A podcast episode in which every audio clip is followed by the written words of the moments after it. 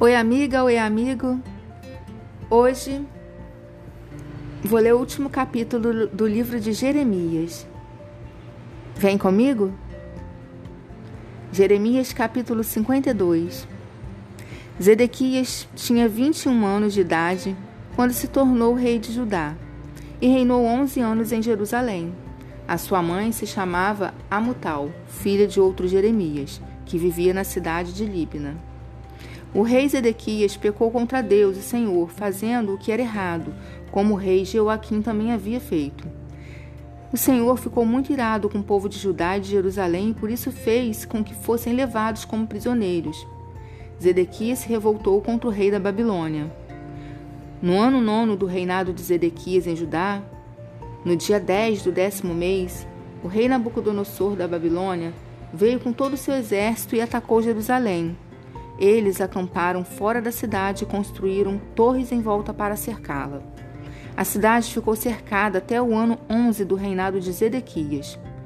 No dia 9 do quarto mês daquele mesmo ano, a fome apertou na cidade.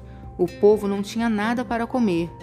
Quando os babilônios abriram brechas nas muralhas, todos os soldados judeus tentaram fugir durante a noite, embora a cidade estivesse cercada.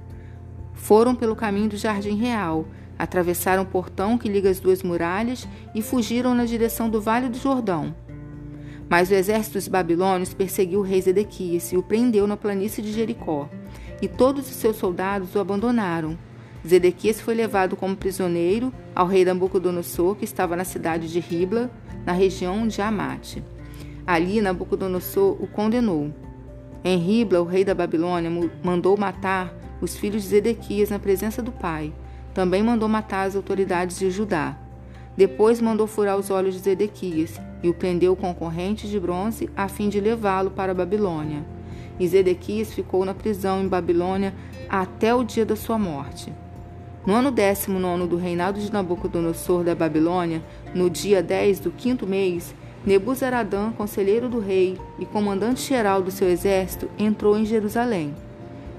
Ele incendiou o templo, o palácio do rei e as casas de todas as pessoas importantes de Jerusalém. Os seus soldados derrubaram as muralhas da cidade. E Nebuzaradã levou como prisioneiros para a Babilônia os que haviam sido deixados na cidade, os que haviam fugido para o lado dele, o resto dos operários especializados. Mas deixou em Judá algumas das pessoas mais pobres e as pôs para trabalhar nas plantações de uvas e nos campos. Os babilônios quebraram as colunas de bronze e as carretas que estavam ao lado do templo e também o grande tanque de bronze. Então levaram todo o bronze para a Babilônia. Levaram as pás e as vasilhas usadas para carregar as cinzas do altar e as tesouras de cortar pavios de lamparinas. Levaram as tigelas onde era recolhido o sangue dos sacrifícios, as vasilhas de queimar incenso e todos os objetos de bronze usados no culto.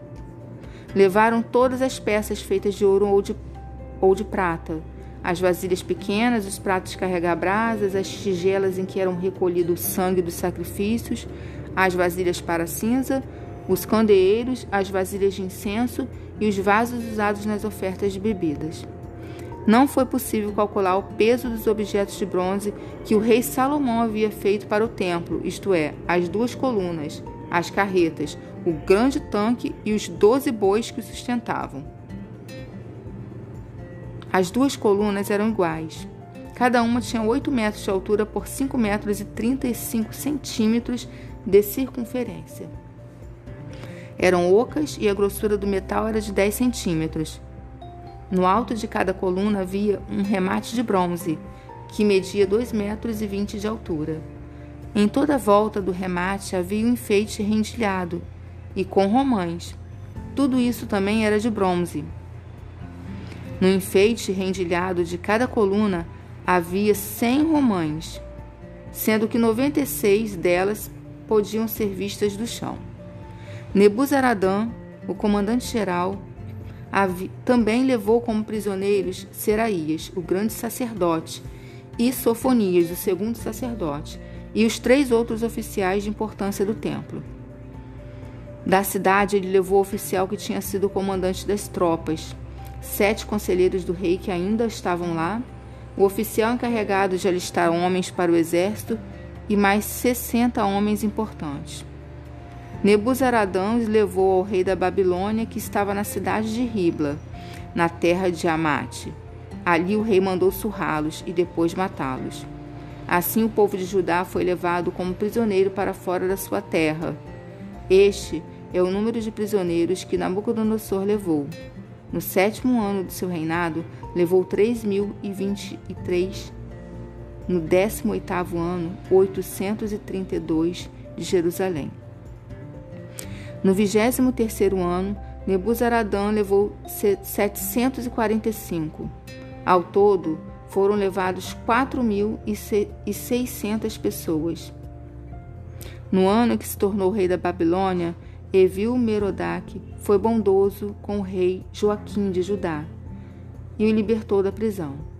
Isto aconteceu 37 anos, 11 meses e 25 dias depois que Joaquim havia sido levado como prisioneiro. Evil Merodach tratou Joaquim com bondade e lhe deu uma posição mais alta do que a dos outros reis que eram prisioneiros com ele em Babilônia. Assim, deixaram que Joaquim tirasse as suas roupas de prisioneiro e vestisse as suas próprias roupas, e comesse junto com o rei pelo resto da sua vida. E todos os dias, enquanto viveu, recebeu do rei uma pensão para o seu sustento.